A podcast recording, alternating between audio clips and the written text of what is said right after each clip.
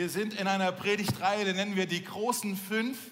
Und wir schauen uns fünf Berufungen an, die hat Gott für jeden Einzelnen von uns. Äh, in der ersten Woche hat Tobi schon darüber gesprochen, ist, du bist gerufen, um geliebt zu sein. Dass du Gottes Liebe erfahren darfst in deinem Leben. Das ist ein Ruf für dich. Äh, letzte Woche hat Neville über die Gemeinschaft gesprochen. Du bist berufen, dazu zu gehören, in Gemeinschaft Jesus nachzufolgen. Das ist kein Solo-Projekt, sondern das passiert im Kollektiv.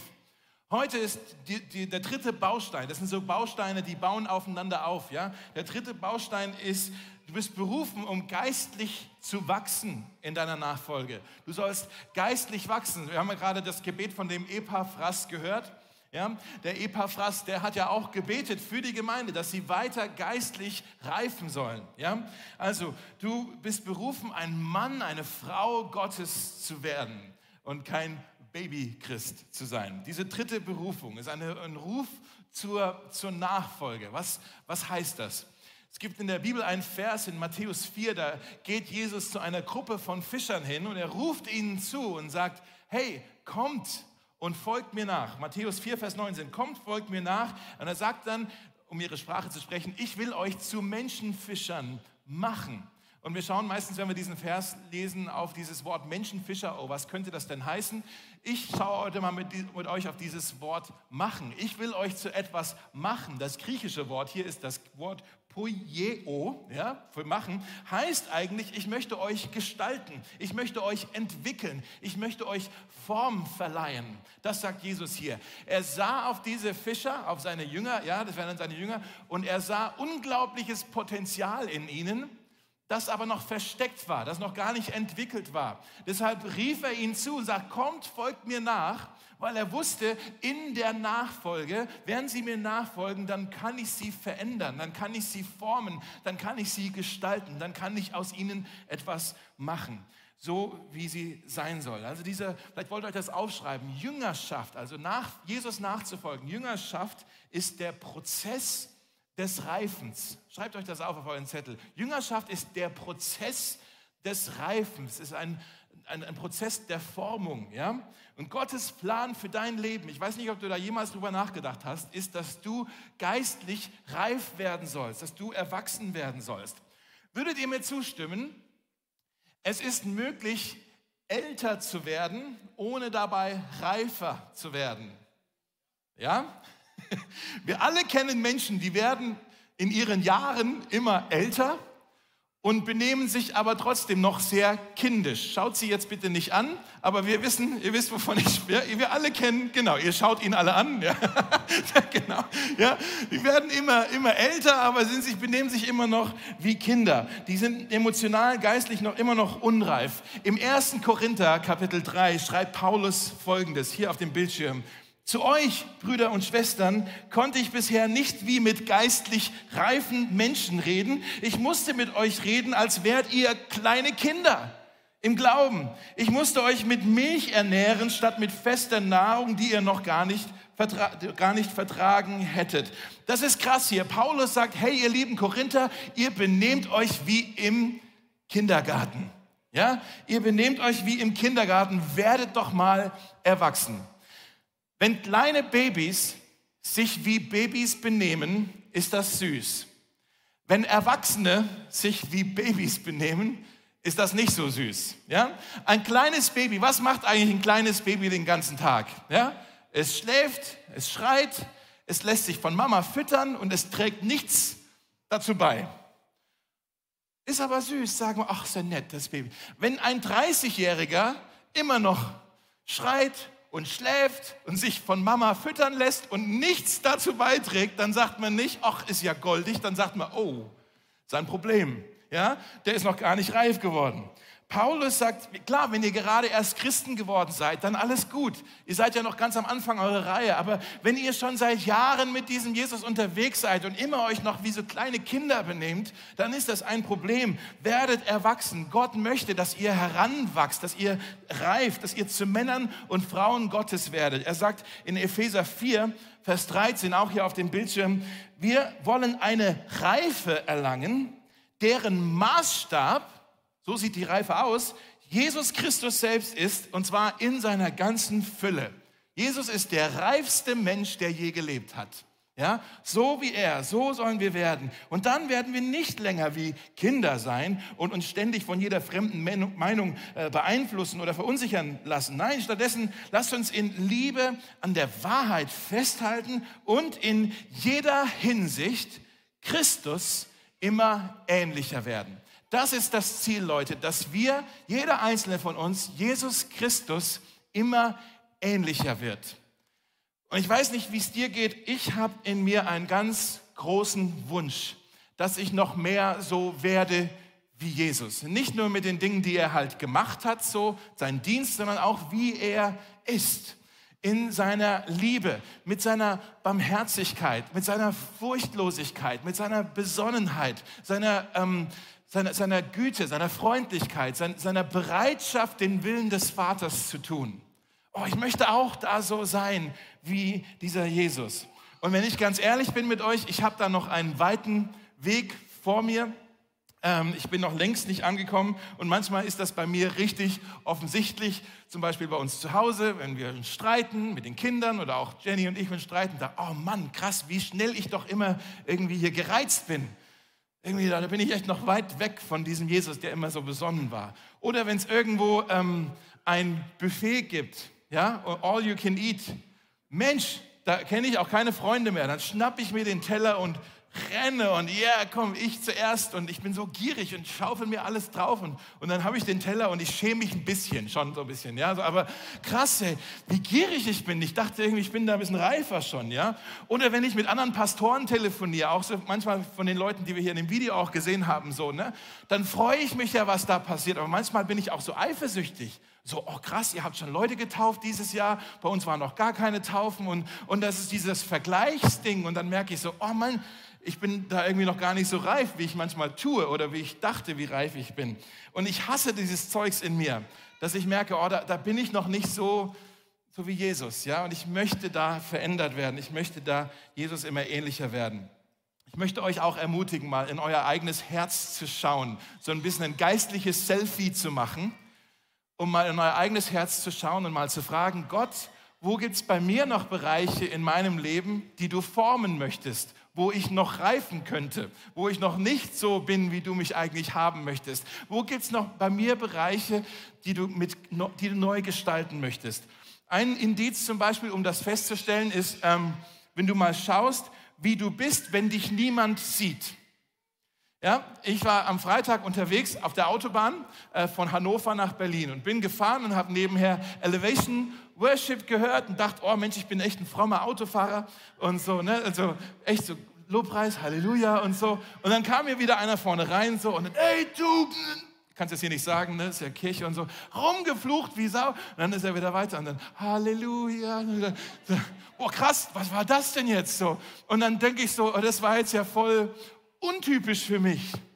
Dabei muss ich doch kapieren, wenn ich ungesehen bin, dann bin ich am meisten ich selbst, dann spiele ich niemand etwas vor. Das war sehr, sehr typisch für mich, nicht untypisch für mich. Das war genau mein Typ. So wie ähm, neulich war ich im Fahrstuhl bei uns im, im, Gebäude und dann kam aus dem anderen Stock noch eine Frau rein, äh, die wollte kurz zum Briefkasten und sie war noch nicht geschminkt. Und dann hat sie sich entschuldigt und hat gesagt, Entschuldigung, normalerweise sehe ich nicht so aus. Und dann dachte ich, wie sage ich es ihr jetzt? Normalerweise siehst du so aus. Ja, genau. Das ist ein echtes Gesicht, ja. Sonst malst du dir halt was an. So wie wenn ich was vorspiele anderen Leuten, ja, aber oh, wenn ich ungesehen bin, das ist meine Norm. So bin ich eigentlich wirklich. Das ist so ein Indiz, wie du feststellen kannst, wo du vielleicht reifen solltest, ist, wie bist du drauf, wenn dich niemand sieht. Ein zweiter Indiz ist, wie bist du drauf, wenn du unter Druck gerätst. Wenn plötzlich Stress kommt, wenn, wenn du irgendwie Probleme hast, wie bist du drauf, wenn du unter Druck gerührst? Wir, wir, wir, Menschen, wir sind ja wie Zahncreme. Ja, wenn man auf Zahncreme draufdrückt, was kommt raus? Das, was drinnen ist. Nicht Schlagsahne, leider nicht, oder sonst was, sondern Zahncreme kommt raus. Das, was drin ist in der Tube. Wenn du unter Druck gerätst, dann kommt aus dir heraus, meistens aus dem Mund, das, was tief in deinem Herzen ist. Und manchmal ist das sehr erschreckend, so, oh krass, ich wusste gar nicht, dass ich so hart sein kann zu anderen Menschen, dass ich so gereizt sein kann, dass ich so ungeduldig, dass ich so gierig sein kann. Das ist da irgendwie alles auch in uns drin. Und genau hier möchte Jesus, das ist die dritte Berufung, hier möchte er dich formen und neu gestalten und verändern in sein Bild. Wie geht das? Ich habe heute drei Punkte, drei Dinge, die ich darüber gelernt habe. Ich mache es ganz schnell, denn wir sind ja schon ein bisschen über die Zeit. Drei Dinge, die ich gelernt habe, wie Gott uns formt und gestalten möchte. Das erste ist, wenn ihr euch das aufschreiben wollt, Reife passiert nicht sofort, sondern braucht seine Zeit. Reife passiert nicht sofort, sondern braucht seine Zeit. Deine Rettung, die passiert sofort. Wenn du zu Jesus rennst und sagst, Jesus rette mich, dann bist du in dem Moment gerettet, dann bist dir in dem Moment vergeben, in dem Moment bist du ein Kind Gottes. Aber Reife braucht seine Zeit. Reife ist ein Prozess. Und ich kenne viele Christen, die sagen, oh, ich bin da ein bisschen frustriert. Denn als ich Christ geworden bin, da habe ich irgendwie ganz viel gelernt. Und da ist, war alles neu und so spannend. Und irgendwie habe ich das Gefühl, das passiert jetzt alles viel langsamer. Und ich wachse gar nicht mehr so schnell wie früher. Kennt ihr das? Ja? Danke. Zwei von euch, drei von euch kennen das. Ja? Äh, das, das kennen wir doch alle. Und vielleicht hilft es dann wieder über die Babys nachzudenken. Ein Baby wächst im ersten Jahr seines Lebens unglaublich schnell. Es lernt ganz viel und es verdoppelt sich in der Größe innerhalb des ersten Jahres. Aber Gott sei Dank wachsen wir irgendwann später nicht mehr so schnell. Selbst bei mir hat das Wachstum bei zwei Metern endlich aufgehört. Jetzt geht es hier weiter, aber trotzdem, ja, also wir, wir wachsen irgendwann entschleunigt sich der Wachstum. Ja, wir würden ja alle sehr komisch aussehen, wenn wir alle in diesem Tempo weiter wachsen würden physisch, ja. Aber unser Wachstum hört nicht auf. Wir verändern uns ja trotzdem ständig, ja. Die Haare werden grauer oder weniger und irgendwie passiert ja trotzdem ständig was, auch wenn wir nicht mehr so schnell wachsen wie die Babys, ja. Und genauso ist es doch geistlich auch. Am Anfang können wir sehr schnell wachsen und manchmal oder oft ist es dann so, dass es dann ein bisschen sich entschleunigt. Und das Problem ist, wir denken dann so, oh Gott ist bestimmt super genervt mit mir oder super frustriert mit mir, dass ich jetzt immer noch nicht so reif bin, wie ich eigentlich sein sollte. Und ich möchte dir sagen, Gott hat bei deiner Reife keine Eile. Er möchte, dass du wächst, aber er sagt, ich habe keine Eile. Ich habe langfristige Ziele mit dir, nicht nur kurzfristige Ziele mit dir. Und ähm, ja, wenn, wenn Gott einen Pilz schafft, dann braucht er dafür sechs Stunden. Wenn er eine Eiche schafft, braucht er dafür 60 Jahre. Willst du ein Pilzchrist sein oder ein Eichenchrist sein? Ja, ich will lieber wie eine Eiche sein, das äh, stabil und fest verwurzelt und, und sicher und, und, und, und, ja, und, und ja, also wenn, wenn dann der Sturm kommt oder wenn die Probleme kommen und der Druck kommt und all das, dann haut mich das nicht so schnell um. Dann werde ich nicht einfach weggeschwemmt oder sowas. Nein, ich stehe stabil da wie so eine Eiche als euer Pastor, ich möchte euch sagen, ich kann dir helfen, ich kann euch helfen, geistlich zu wachsen. Aber wenn es bei dir schnell gehen soll, dann bin ich der Falsche. Denn ich weiß nicht, wie man schnell wachsen kann.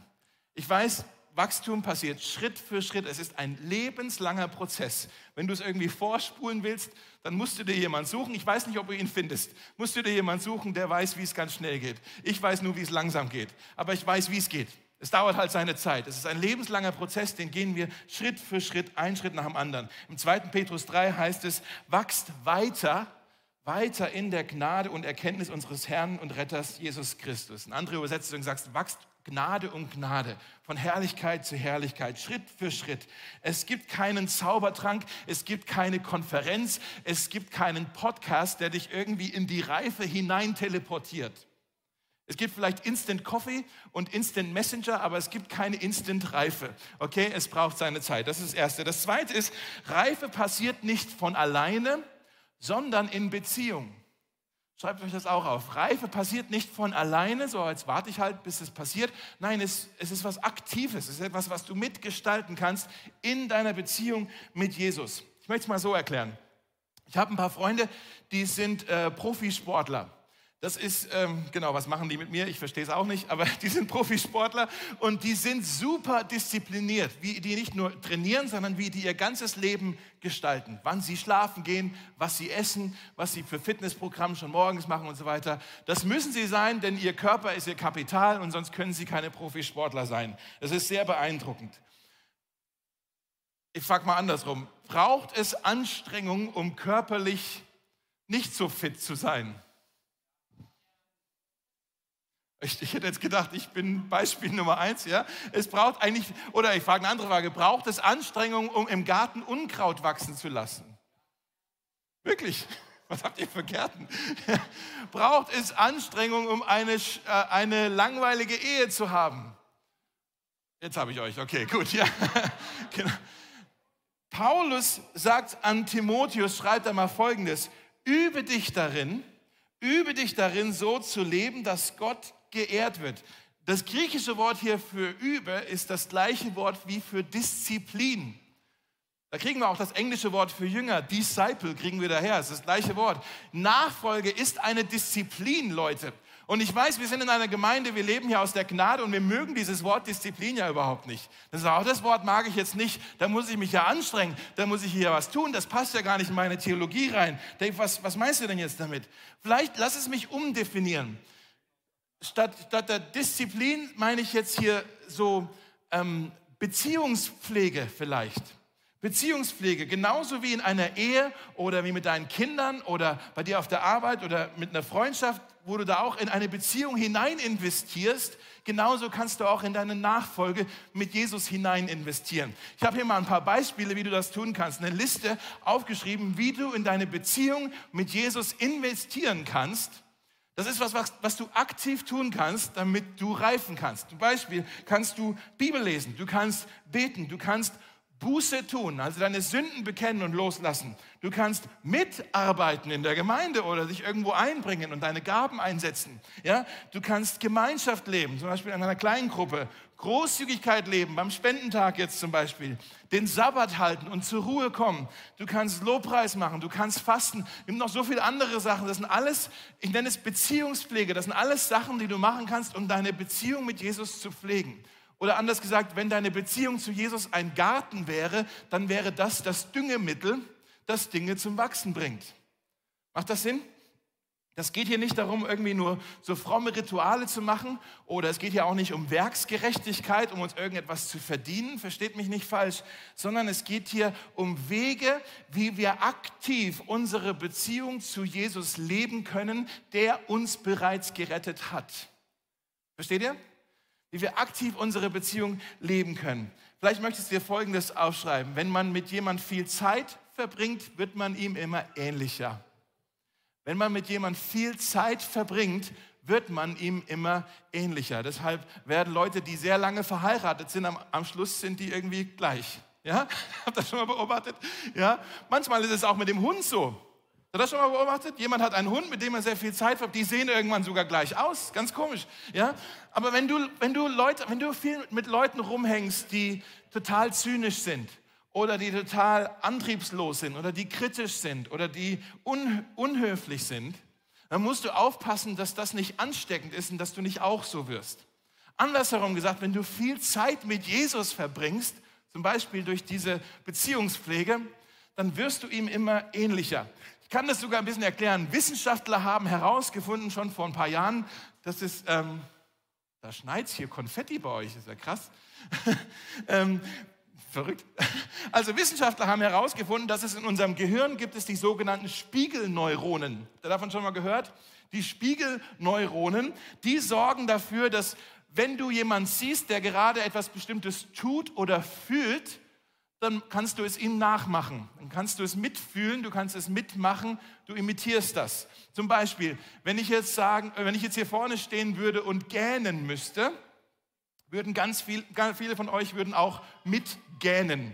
Selbst wenn ich das Wort gähnen schon sage, fangen manche von euch, ich habe es gesehen, fangen plötzlich an, ein bisschen, bisschen zu gähnen, ja? Oder wenn du Fernsehen schaust und da ist irgendein Krimi und da ist gerade eine ganz spannende Szene oder so oder ein Fernsehfilm, wo jemand weint, dann in dem Krimi hast du auch plötzlich Angst oder in der traurigen Szene musst du auch plötzlich mitweinen. Ja?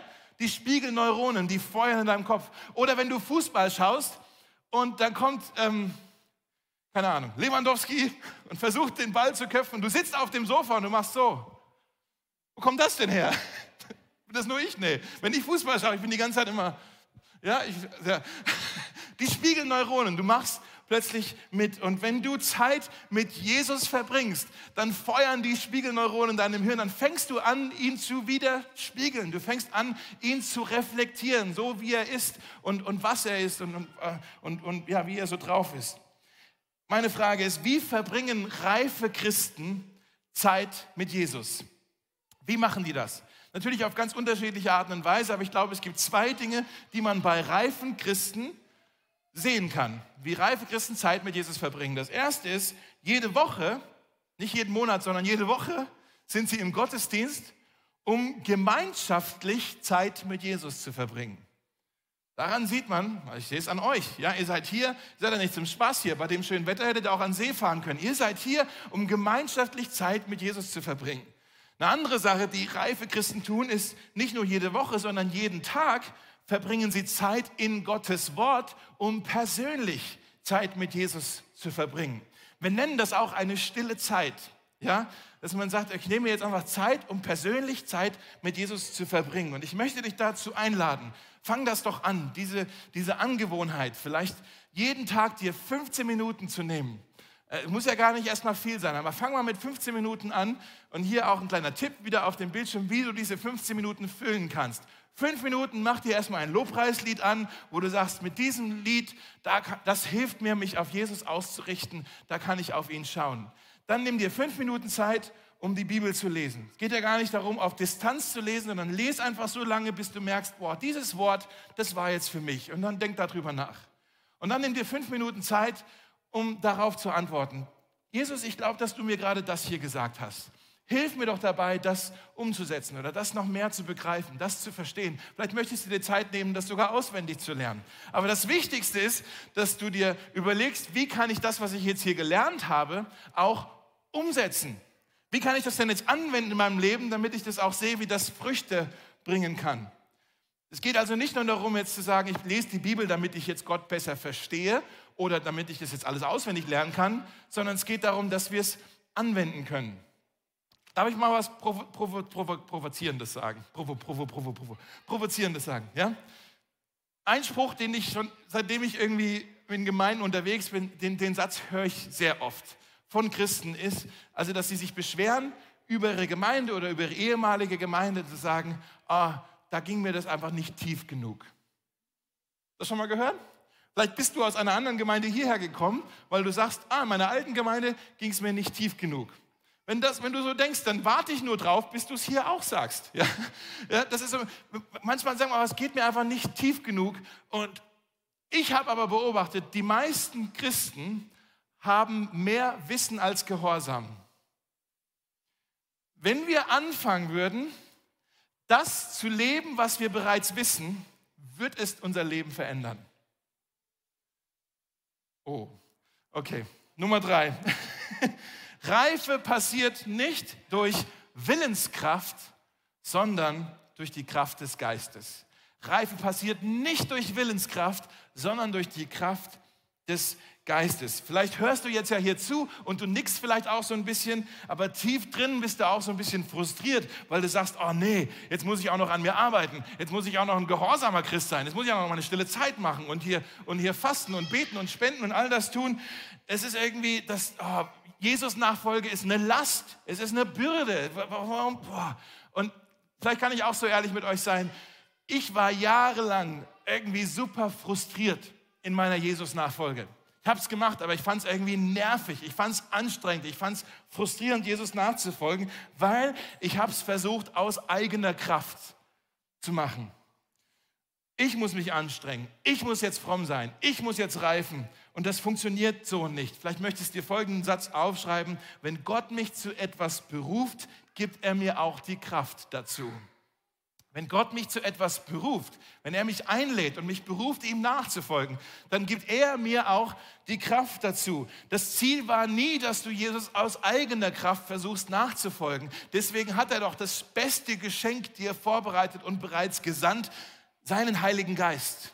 Und aus der Kraft des Geistes ist es wie Tag und Nacht die Jesus-Nachfolge. In Hesekiel 36 wird der Heilige Geist bereits äh, angekündigt. Und Gott sagt, ich werde euch ein neues Herz geben und euch einen neuen Geist schenken.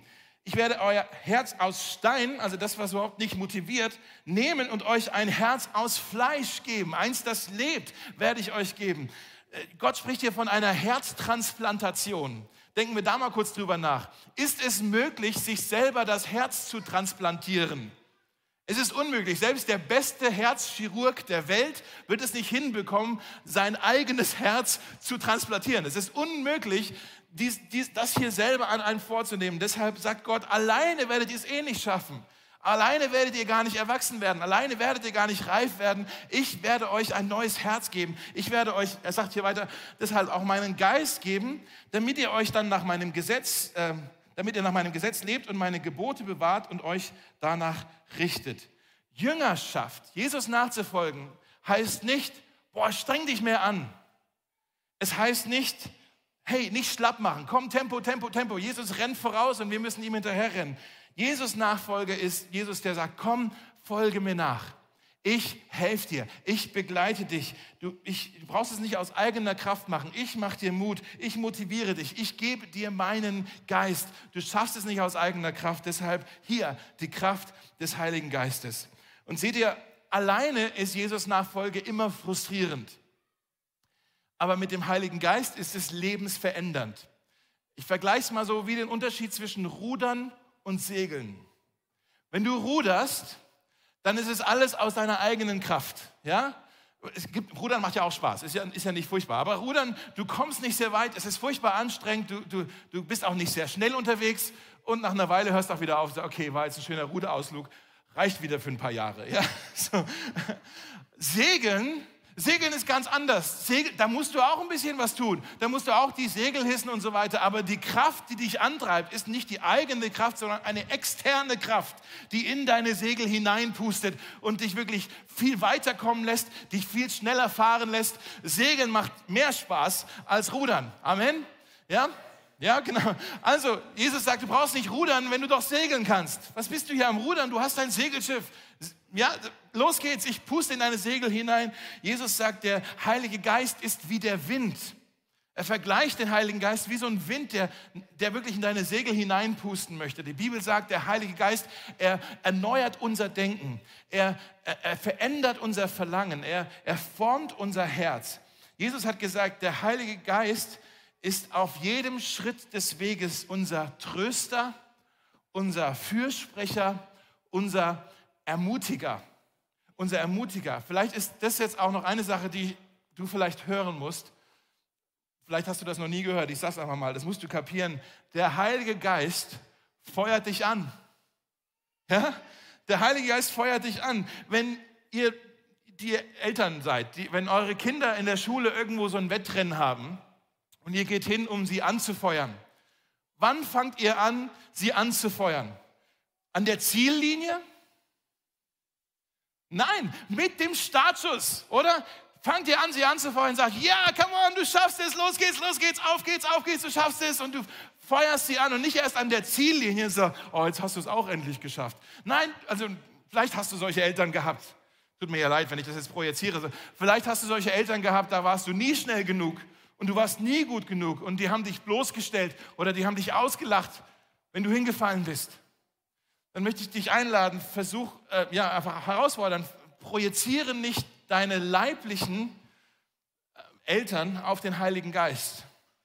Projiziere nicht deine unzufriedenen Eltern auf den Heiligen Geist, ja?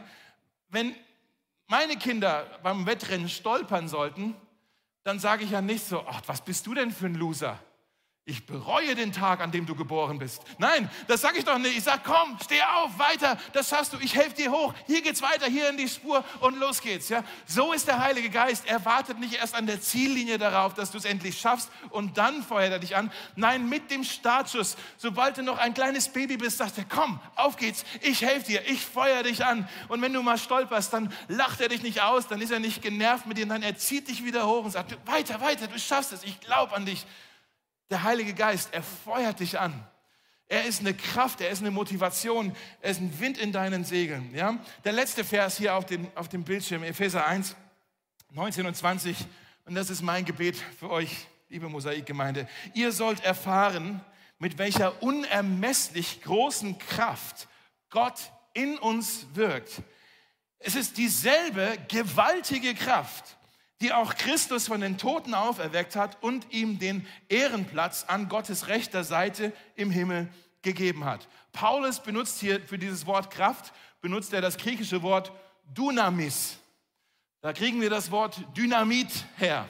Also es ist eine gewaltige Kraft. Der Heilige Geist ist das Feuer in uns. Wenn ich sage, der Heilige Geist feuert uns an, dann ist das wortwörtlich so dann ist das nicht nur zurufen, nein, er entfacht in uns ein Feuer, das uns antreibt. Das ist eine gewaltige, eine, eine dynamische Kraft, die uns ja, weiterkommen lässt, als wenn wir nur versuchen, alleine zu rudern. Gott will dich anfeuern mit der Kraft des Heiligen Geistes. Und das ist dieselbe Kraft, die vor 2000 Jahren Jesus von den Tod, Toten auferweckt hat. Diese Kraft steht dir heute zur Verfügung. Mit anderen Worten, die Kraft von Jesus in einem Jünger von Jesus erzeugt die Reife von Jesus. Nochmal, die Kraft von Jesus in einem Jünger von Jesus, jemand, der nachfolgen möchte, erzeugt die Reife von Jesus. Lass uns beten. Jesus, wir danken dir so sehr, dass du uns berufst, dir nachzufolgen, dass du uns einlädst, dir nachzufolgen und dir immer ähnlicher zu werden. Und wir wollen auch bekennen, wir haben noch einen langen Weg vor uns. Da gibt es noch ganz viel in unserem Leben, was noch überhaupt nicht so ausschaut wie du. Wenn wir zurückschauen, dann können vielleicht viele von uns sagen, oh, okay, ich bin nicht mehr der, der ich mal war, aber wir wissen auch, wir sind noch nicht der, der wir mal sein werden. Und das ist auch okay so. Danke, dass du da keine Eile hast, sondern dass du uns lieb hast, egal wo wir stehen auf dem Prozess und dass du uns da einlädst, wo wir sind, immer wieder den nächsten Schritt zu gehen. Danke, dass du uns erfüllen möchtest mit derselben Kraft, mit deiner Kraft, Jesus, die, mit der du auch von den Toten auferstanden bist. Und wir wollen jetzt singen von dieser Auferstehung. Und während wir singen, möchte ich einfach beten für uns, Herr, dass du, während wir singen, dass du uns füllst mit der Kraft der Auferstehung. Wir wollen da jetzt nicht nur davon singen über die Auferstehung, wir wollen auch erwarten, dass du jetzt kommst, während wir dieses Lied singen und uns erfüllen möchtest mit der Kraft der Auferstehung. Ich bete, Herr, dass du ein Feuer in uns entfachst, äh, das in uns brennt, das alles abfackelt und abbrennt, was nicht so aussieht wie du. Ein, ein Feuer, das unsere Hingabe zu dir läutert und äh, festigt und ein Feuer, das uns formt, damit wir dir, Jesus, immer ähnlicher werden und immer reifer werden dürfen. Das bete ich in deinem Namen. Amen.